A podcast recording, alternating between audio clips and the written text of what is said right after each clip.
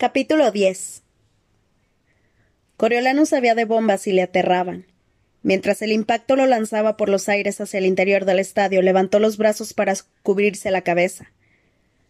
Al dar contra el suelo, rodó automáticamente hasta quedar boca abajo, con la mejilla contra el polvo y un brazo doblado para protegerse el ojo y la oreja que quedaban expuestos. El primer estallido, que parecía proceder de la puerta principal, dio inicio a una reacción en cadena de explosiones por todo el estadio.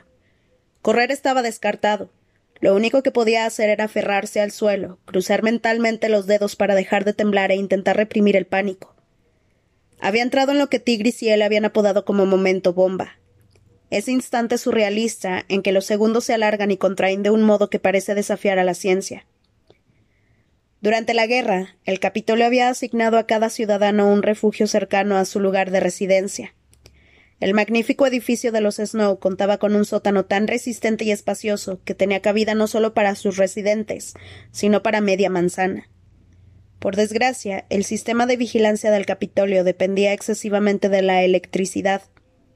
Como esta era escasa y la red se, encendía y apagaba como una luciérnaga por culpa de la incursión de los rebeldes del Distrito 5, las sirenas no eran de fiar, así que era habitual que los bombarderos lo tomaran desprevenido sin tiempo para refugiarse en el sótano.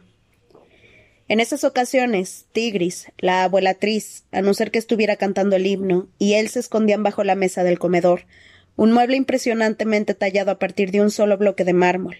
Este se encontraba en una habitación interior. A pesar de la ausencia de ventanas y de la roca sólida que tenían sobre sus cabezas, los músculos de Coriolanus se quedaban paralizados por el terror cuando oía el silbido de las bombas, y tardaba varias horas en volver a caminar con normalidad.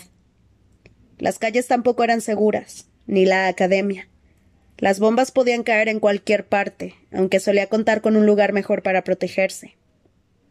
Allí, Vulnerable al ataque, tirado en campo abierto, esperó a que pasara aquel interminable momento bomba, mientras se preguntaba cuántos daños habrían sufrido sus órganos internos. No fue un aerodeslizador, pensó de repente. No había visto ninguno. Significaba eso que alguien había colocado allí las bombas. Olía a humo, así que lo más probable era que algunas fueran incendiarias. Se apretó el pañuelo del día contra la boca y la nariz antes de escudriñar la niebla negra espesada por la tierra de la arena, y entonces vio a Lucy Gray hecha un ovillo, con la frente en el suelo y las puntas de los dedos metidas en las orejas. Era lo mejor que podía hacer con los grilletes puestos. La oyó toser. Tápate la cara. Usa la servilleta. le gritó. Ella no lo miró, pero tuvo que oírlo porque rodó para ponerse de lado y se la sacó del bolsillo. Las galletas y el pollo cayeron al suelo cuando se llevó la tela a la cara. A Coriolano se le pasó fugazmente por la cabeza que aquel contratiempo no sería bueno para la voz de Lucy Gray. La tranquilidad lo llevó a pensar que el incidente había terminado, pero justo cuando levantaba la cabeza, un último estallido retumbó en las gradas que tenía por encima y destruyó lo que antes fuera un puesto de aperitivos, algodón de azúcar rosa, manzanas cubiertas de caramelo, y le llovieron escombros en llamas. Algo le golpeó con fuerza en la cabeza y una pesada viga le aterrizó en la espalda, en diagonal, inmovilizándolo en el suelo. Atontado, Coriolanus estuvo a punto de perder el sentido durante un instante. Le picaban las fosas nasales por el olor acre a quemado y se dio cuenta de que la viga estaba ardiendo. Intentó reunir fuerzas y salir de allí, pero el mundo empezó a darle vueltas y la tarta de melocotón se le revolvió en el estómago. ¡Ayuda! gritó. Otros gritos similares surgieron a su alrededor, aunque no veía a los heridos a través de la niebla. El fuego le chamuscó el cabello, así que volvió a intentar con todas sus fuerzas salir de debajo de la viga sin éxito. Un dolor insoportable empezó a recorrerle el cuello y el hombro, y entonces comprendió horrorizado que se iba a quemar vivo. Gritó una y otra vez, pero parecía estar solo en una burbuja de humo obscuro y escombros en llamas. Entonces distinguió una figura que se alzaba del infierno. Lucy Gray pronunció su nombre. Después volvió la cabeza de golpe porque algo que él no alcanzaba a ver le llamó la atención. Sus pies se alejaron unos pasos y vacilaron, como si se debatiera entre dos opciones. Lucy Gray, le suplicó con voz rota. Por favor. La chica le, dio le echó un último vistazo a lo que fuera que la tentaba antes de correr a su lado. La viga que inmovilizaba a Coriolanus se movió para después volver a caer. Se levantó una segunda vez, dejando el espacio justo para que saliera a rastras. Lucy Gray lo ayudó a levantarse, se echó uno de sus brazos al hombro, y juntos se alejaron cojeando de las llamas hasta caer exhaustos en el centro del estadio. Al principio, el chico no pudo más que toser y sufrir arcadas, pero poco a poco fue consciente del dolor en la cabeza y de las quemaduras en el cuello, la espalda y los hombros. De algún modo, sus dedos se habían aferrado a la falda chicharrada de Lucy Gray como si de un salvavidas se tratara. Ella tenía las manos esposadas y quemadas cerca de las suyas. El humo se posó lo suficiente como para que Coriolanus viera el patrón que habían seguido para poner las bombas por el estadio, a intervalos regulares, con la carga principal de explosivos en la entrada. Habían provocado tantos daños que vislumbró la calle del otro lado y dos figuras que huían. Por eso había vacilado Lucy Gray antes de acudir en su ayuda, por la posibilidad de huir. Seguro que otros tributos habían aprovechado la oportunidad. Sí, ahora oía las sirenas, los gritos en la calle. Los paramédicos se abrieron paso entre los escombros y corrieron a atender a los heridos. No pasa nada, le dijo Coriolanus a Lucy Gray. Ya está aquí la ayuda. Lo levantaron del suelo y lo tendieron en una camilla. Soltó los solanes de la chica, pensando que habría otra camilla para ella, pero cuando se lo llevaban, vio a un agente de la paz que la obligaba a tirarse boca abajo mientras le colocaba el cañón de un arma en el cuello y le chillaba todo tipo de, todo tipo de insultos. Coriolanos gritó el nombre de Lucy Gray a todo pulmón, al menos con el aire que le quedaba. Nadie le prestó atención. Le costaba mantener la concentración por culpa del golpe en la cabeza, aunque fue consciente del viaje en ambulancia, de las puertas batientes que se abrían de camino a la misma sala de espera en la que se había bebido la limonada con gas un día antes, y de que lo depositaban en una mesa bajo una luz brillante mientras un equipo de médicos intentaba evaluar los daños. Quería dormir, pero no dejaban de ponérsele delante de la cara para exigirle respuestas, y sus alientos a desayuno rancio le revolvieron de nuevo el estómago. Lo metían y lo sacaban de distintas máquinas, le pinchaban, y por fin y por suerte dejaron que se durmiera. A lo largo de la noche se pasaron varias veces a despertarlo para mirarle los ojos con una luz. Si era capaz de responder unas cuantas preguntas básicas, lo dejaban volver a dormir. Cuando por fin se despertó de verdad, el domingo, la luz que entraba por las ventanas le indicó que era por la tarde, y la abuelatriz y Tigris estaban inclinadas sobre él, mirándolo con preocupación. Sintió una cálida sensación de seguridad. No estoy solo, pensó. No estoy en el estadio, estoy a salvo. Hola, Corio, le dijo Tigris. Somos nosotras. Hola, respondió e intentó sonreír. Te perdiste el momento bomba. Pues resulta que es peor estar fuera y saber que has tenido que pasarlo tú solo, repuso Tigris. No estaba solo, dijo Coriolanus. La morfina y el traumatismo le impedían recordar con claridad. Lucy Gray estaba allí. Creo que ella me salvó la vida. No lograba asimilar la idea, dulce, aunque también perturbadora. No me sorprende nada, repuso su prima apretándole la mano. Está claro que es una buena persona. Desde el principio intentó protegerte de los demás tributos. La abuelatriz no estaba tan convencida. Después de que Coriolanus lograra recomponer el orden de los acontecimientos, la anciana llegó a la siguiente conclusión. Bueno, lo más probable es que pensara que los agentes de la paz la abatirían si escapaba, pero de todos modos, es verdad que ha demostrado tener carácter. Puede que no sea de los distritos como asegura. Era un gran elogio, o al menos lo más parecido a un elogio que se le podía sacar a la abuelatriz. Mientras Tigris le informaba de los detalles que se había perdido, Coriolano se dio cuenta de lo nervioso que habían puesto las bombas al Capitolio. Lo sucedido, al menos lo que las noticias del Capitolio afirmaba que había sucedido, asustaba a los ciudadanos tanto por sus consecuencias inmediatas como por las repercusiones futuras. No sabían quién había colocado las bombas. Rebeldes, sí, pero ¿de dónde? Podían ser de cualquiera de los doce distritos o un puñado de chusma huida del distrito trece, o incluso, el destino no lo quisiera, una célula durmiente del Capitolio. La cronología de los acontecimientos era desconcertante. Como el estadio estaba vacío, cerrado y olvidado entre unos juegos y los siguientes, las bombas podían llevar allí seis días o seis meses. Las cámaras de seguridad cubrían las entradas a lo largo del óvalo, pero el exterior en ruinas permitía que pudiese escalarse. Ni siquiera sabían si las bombas se habían activado por control remoto o por un paso en falso. En cualquier caso, aquellas pérdidas tan inesperadas acudieron al Capitolio. No les preocupaba demasiado que la metralla hubiese matado a los dos tributos del Distrito 6, sino que la misma explosión les hubiera arrebatado la, vida a los mellizos Ring. Había tres mentores hospitalizados, Coriolanus, Androcles Anderson y Gaius Brin, que tenían asignados a los tributos del Distrito 9. Sus dos compañeros de clase estaban en estado crítico. Gaius había perdido ambas piernas, y casi todos los demás, ya fueran mentores, tributos o agentes de la paz, había necesitado atención médica. Coriolanus estaba apabullado. Polo y Didi le caían muy bien. Le gustaba ver lo mucho que se querían, los, lo alegres que eran. En algún lugar cercano luchaban por su vida. En algún lugar cercano luchaban por su vida Androcles, que aspiraba a ser reportero de noticias del Capitolio, como su madre, y Gaius, un mocoso mimado del Capitolio con un interminable repertorio de chistes groseros. ¿Y Lisistrata? ¿Está bien? preguntó, recordando que la había tenido detrás en el estadio. La abuelatriz parecía incómoda. Ah, sí, está bien. Va por ahí diciendo que ese chico enorme y feo del Distrito 12 la protegió lanzándose sobre ella, pero quién sabe. A la familia Vickers le encanta ser el centro de atención. ¿Ah, sí? preguntó Coriolanus con escepticismo.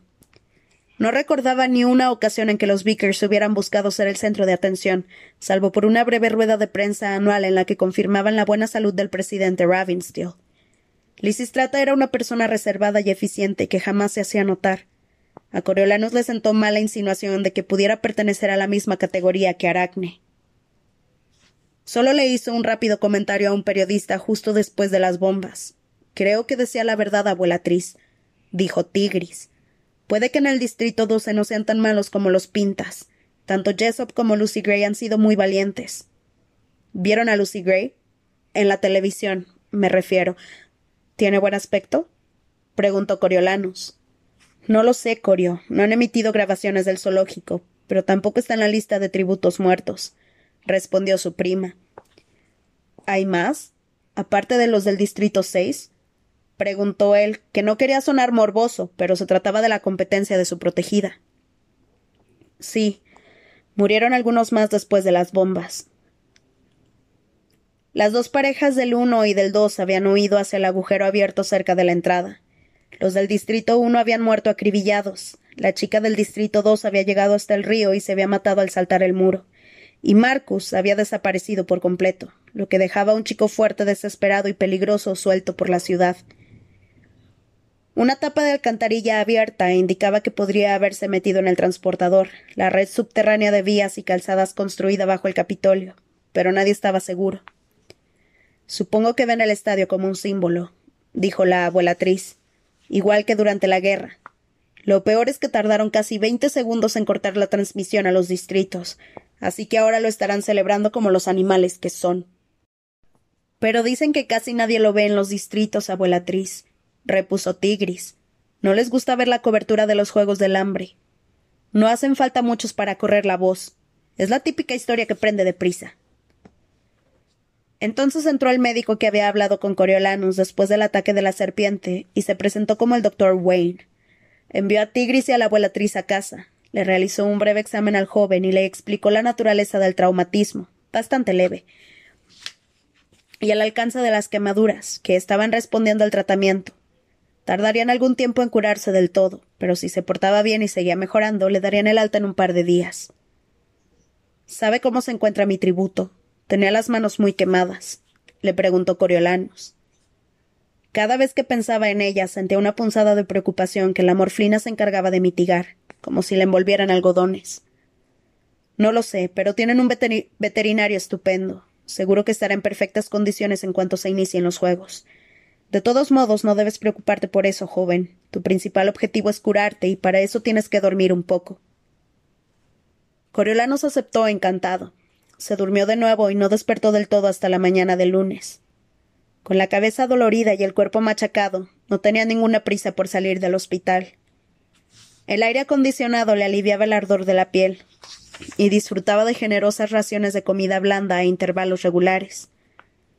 Se puso al día de las noticias en el televisor de pantalla grande mientras bebía toda la limonada con gas que le permitía su cuerpo.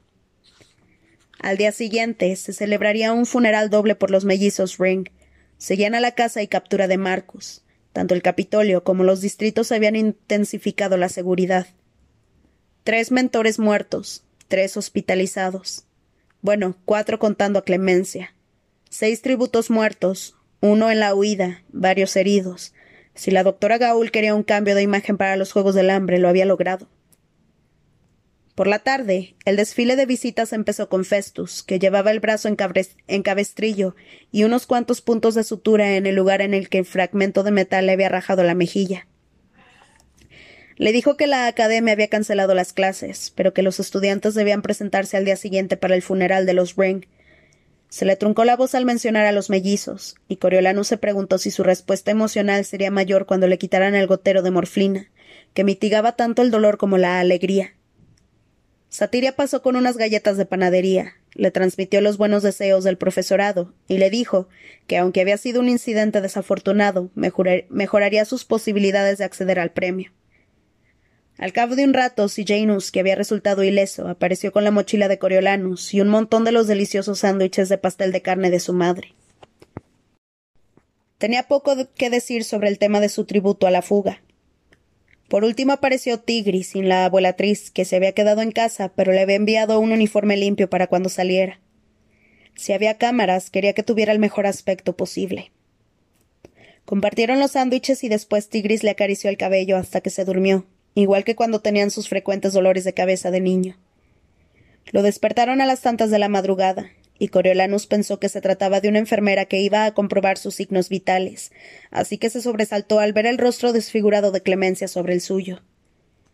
El veneno de la serpiente, o puede que el antídoto, le estaba dejando la cara pelada y el blanco de los ojos del color de la yema de huevo. Sin embargo, lo peor era el tic que le recorría el cuerpo, y además de provocarle muecas, la obligaba a sacar la lengua periódicamente y a apartar las manos cuando intentaba tocarlo. No debería estar aquí, le advirtió al chico. No les digas que vine. ¿Pero qué dicen de mí? ¿Por qué no vino nadie a verme? ¿Saben mis padres lo que pasó? ¿Creen que estoy muerta? Medio dormido por la hora y la medicación, Coriolanus no lograba entender lo que le estaba diciendo. ¿Tus padres? Pero si vinieron a visitarte, yo los vi. No, no me ha visitado nadie, gritó ella. Tengo que salir de aquí, Corio. Tengo miedo de que me mate. No estoy a salvo. No estamos a salvo. ¿Qué? ¿Quién te va a matar? No te entiendo. La doctora Gaul, ¿quién más va a ser? Le agarró el brazo recordándole sus quemaduras. Tú lo sabes, estabas allí. Tienes que volver a tu habitación, le dijo Coriolanus mientras intentaba soltarse. Estás enferma, Clemmy. Son las mordeduras de serpiente. Te provocan alucinaciones. Me imaginé esto, se abrió la bata del hospital para enseñarle un trozo de piel que abarcaba desde el pecho hasta el hombro. Tenía escamas de color azul vivo, rosa y amarillo, con el mismo aspecto reptiliano de las serpientes del tanque. El chico ahogó un grito y ella chilló. Y se está extendiendo. Entraron dos miembros del personal del hospital, la agarraron en vilo y la sacaron de la habitación. Permaneció despierto el resto de la noche pensando en las serpientes, en la piel de Clemencia y en las jaulas de cristal del laboratorio de la doctora Gaul, con las horribles modificaciones animales de los Avox. ¿Era ese el destino de Clemencia? Si no, ¿por qué no la habían visto sus padres? ¿Por qué nadie salvo él parecía saber lo ocurrido? Si Clemencia moría, ¿desaparecería él también, el único testigo? Habría puesto en peligro a Tigris al contarle la historia. De repente, el agradable capullo del hospital se convirtió en una trampa insidiosa que se encogía hasta asfixiarlo. No ayudó que pasaran las horas y nadie se asomara para comprobar cómo estaba. Por fin, justo cuando amanecía, el doctor Wayne apareció junto a su cama. He oído que Clemencia vino a visitarte anoche, comentó alegremente. ¿Te asustó? Un poco, reconoció Coriolanus, como si no le diera importancia. No le pasará nada. El veneno provoca muchos efectos secundarios poco comunes cuando el cuerpo lo expulsa. Por eso no permitimos que sus padres la vieran. Les dijimos que está en cuarentena por una gripe muy contagiosa. Estará presentable dentro de un par de días. Puedes visitarla si te apetece. A lo mejor la animas un poco. De acuerdo, respondió Coriolanus algo más tranquilo, aunque no podía obviar lo que había visto, tanto en el hospital como en el laboratorio. Cuando le quitaron el gotero de morfina, empezó a sentir con claridad lo que antes notaba vagamente. Sus sospechas echaban a perder todas las comodidades, desde el gran desayuno de panqueques con tocino hasta la cesta de fruta, de fruta fresca y dulces de la academia, pasando por las noticias de que volverían a reproducir su interpretación del himno durante el funeral de los Ring como reconocimiento tanto de su calidad como del sacrificio realizado. La cobertura previa al acontecimiento empezó a las siete, y a las nueve ya estaba todo el cuerpo estudiantil en las escaleras de la academia. Una semana antes, Coriolanus temía haber constatado la insignificancia de su familia al recibir el atributo del Distrito 12, y ahora lo recompensaban por su valor delante de todo el país. Esperaba que pusieran una grabación de su interpretación del himno, pero eso, por eso se sorprendió al ver aparecer su imagen holográfica detrás del podio. Aunque al principio estaba un poco borrosa, al final se estabilizó y se veía con claridad. La gente siempre decía que cada día se parecía más a su padre, que era bastante apuesto, y por primera vez estuvo de acuerdo. No eran solo los ojos, sino también la mandíbula, el cabello, el porte orgulloso. Y Lucy Gray estaba en lo cierto. Su voz transmitía autoridad. En general, su actuación había sido bastante impresionante. El Capitolio redobló los esfuerzos realizados para el funeral de Aracne, lo que a Coriolanus le pareció muy adecuado para los mellizos. Más discursos, más agentes de la paz, más banderolas. No le importaba que cantaran las alabanzas de los Ring, aunque fuera a un modo tan extravagante. Le habría gustado que supieran que su holograma había dado inicio al funeral. El recuento de tributos muertos había aumentado, ya que los dos del Distrito 9 habían fallecido a consecuencia de las heridas. Al parecer, el veterinario había hecho todo lo posible, pero no habían aceptado sus reiteradas peticiones de ingresarlos en el hospital. Tras echar sus cuerpos marcados, junto con lo que quedaba de los tributos del Distrito 6, sobre los lomos de unos caballos, procedieron a pasearlos por la calle de los sabios. Los cadáveres de los dos tributos del Distrito 1 y de la chica del Distrito 2, tal y como correspondía a su cobarde intento de fuga, iban arrastrados por el suelo atados a los caballos. A estos últimos los seguían un par de las camionetas con barrotes en las que Coriolanus había llegado al zoológico, una para los chicos y otra para las chicas. Intentó ver a Lucy Gray, pero no la localizaba, lo que lo preocupó aún más. Estaría tirada en el suelo, vencida por las heridas y el hambre. Cuando vio los ataúdes plateados idénticos de los mellizos, lo único en lo que podía pensar era en aquel juego estúpido que se habían inventado en el patio durante la guerra. El teléfono de los Ring hace ring ring. El resto de los niños perseguía a Didi y Apolo, y después formaban un círculo a su alrededor mientras les chillaban ring ring ring. Siempre acababa con todos, los Ring incluidos, tirados unos encima de otros en el suelo, muertos de risa. Ay, volver a tener siete años y tirarse por los suelos con sus amigos mientras las nutritivas galletas saladas lo esperaban en su pupitre. Después de comer, el doctor Wayne le dijo que podía irse si prometía estar tranquilo y descansar en la cama. Como las bondades del hospital ya no le parecían tantas, se puso su uniforme limpio de inmediato. Tigris lo recogió y lo acompañó a casa en el trolebús, aunque después tuvo que regresar al trabajo. La abuelatriz y él se pasaron la tarde sasteando y cuando despertó se encontró con un rico guiso enviado por la Madres y.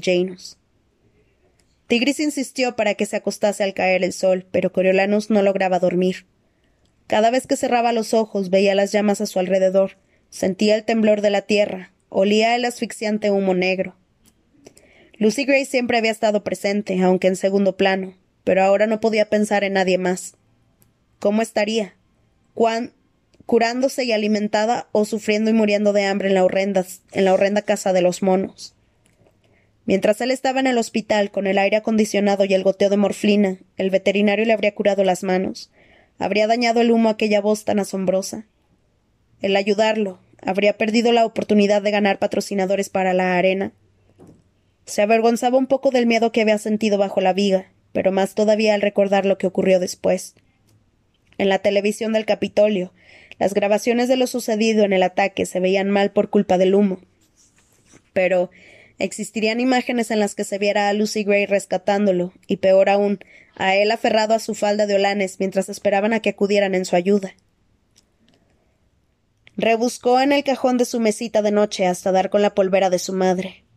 Al inhalar el aroma a rosa se tranquilizó un poco, pero estaba tan inquieto que tuvo que levantarse.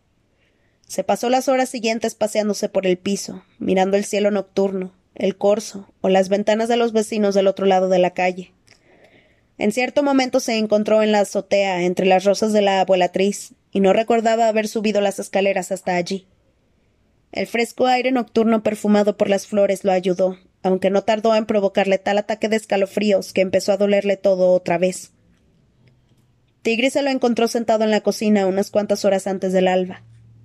La joven preparó té, y entre los dos se comieron el resto del guiso directamente de la olla.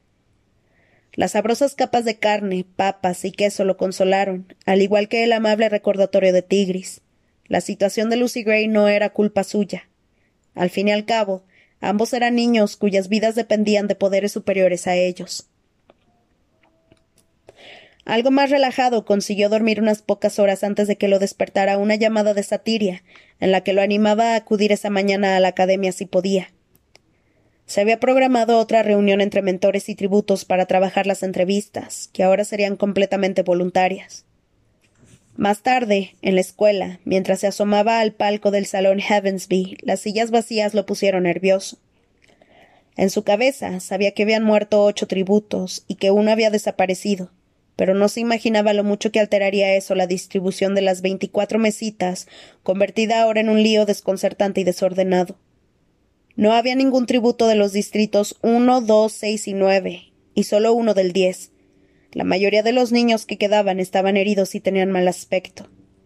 Cuando los mentores se unieron a sus tributos, las pérdidas resultaron todavía más patentes. Había seis mentores muertos u hospitalizados, y los que estaban emparejados con los huidos de los distritos 1 y 2 no tenían tributos en sus mesas, y por tanto ninguna razón para asistir. Livia Cardew había protestado mucho por el giro de los acontecimientos y exigido que trajeran nuevos tributos de los distritos, o al menos que le dieran a Reaper, el chico asignado a Clemencia, ya que todos pensaban que la chica estaba en el hospital con gripe. No se tuvieron en cuenta sus peticiones, y Reaper se sentó solo a su mesa con una venda manchada de sangre reseca alrededor de la cabeza. Mientras Coriolanus se sentaba frente a ella, Lucy Gray ni siquiera intentó sonreír. Una tos le estremeció el pecho y todavía se le veía el hollín del incendio pegado a la ropa. Por otro lado, el veterinario había superado las expectativas de Coriolanus, puesto que la piel de las manos de la chica se estaban curando muy bien. Hola, la saludó mientras le acercaba un sándwich de mantequilla de frutos secos y dos de las galletas de satiria. Hola, respondió ella con voz ronca. Había abandonado todo intento de coqueteo o, o camaradería, le di unas palmaditas al sándwich, pero parecía demasiado cansada para comérselo. Gracias. No, gracias a ti por salvarme la vida, respondió él como sin darle importancia, pero al mirarle a los ojos desapareció todo rastro de frivolidad. Eso es lo que le estás contando a la gente, que yo te salvé la vida. Es lo que le había dicho a Tigris y a la abuelatriz, pero después, quizás sin saber bien qué hacer con la información, dejó que desapareciera de su mente como si fuera un sueño.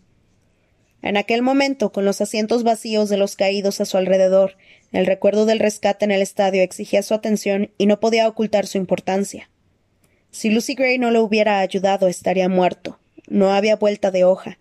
Otro ataúd reluciente cubierto de, cubierto de flores. Otra silla vacía. Cuando habló de nuevo, las palabras le formaron un nudo en la garganta y tuvo que obligarlas a salir. Se lo conté a mi familia. En serio. Gracias, Lucy Gray.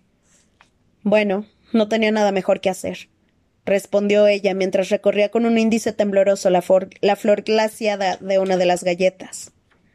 Qué bonitas. Entonces llegó la confusión. Si ella le había salvado la vida, él le debía. ¿Qué? ¿Un sándwich y dos galletas? Así se lo pagaba, por salvarle la vida, una vida que al parecer no valía mucho. Lo cierto era que se lo debía todo a Lucy Gray. Sintió que se, que se ruborizaba. Podrías haber huido, y de haberlo hecho yo habría ardido antes de que fueran a buscarme. Huido, ¿eh? Me parecía mucho esfuerzo para acabar con un tiro en la espalda. Puedes bromear, pero eso no cambiará lo que hiciste por mí, repuso Coriolanus. Espero poder recompensarte por eso de algún modo. Yo también lo espero. En aquellas pocas palabras, Coriolanus percibió un cambio en su dinámica. Como su mentor, él había sido el generoso portador de regalos que ella siempre recibía con gratitud. De repente, ella había invertido los papeles al hacerle un regalo incomparable. A simple vista todo seguía igual.